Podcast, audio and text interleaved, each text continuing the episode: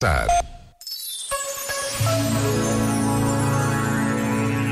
idealização da graça e da sabedoria pode fazer-nos pensar que elas chegam sempre como uma brisa suave e luminosa numa manhã de primavera.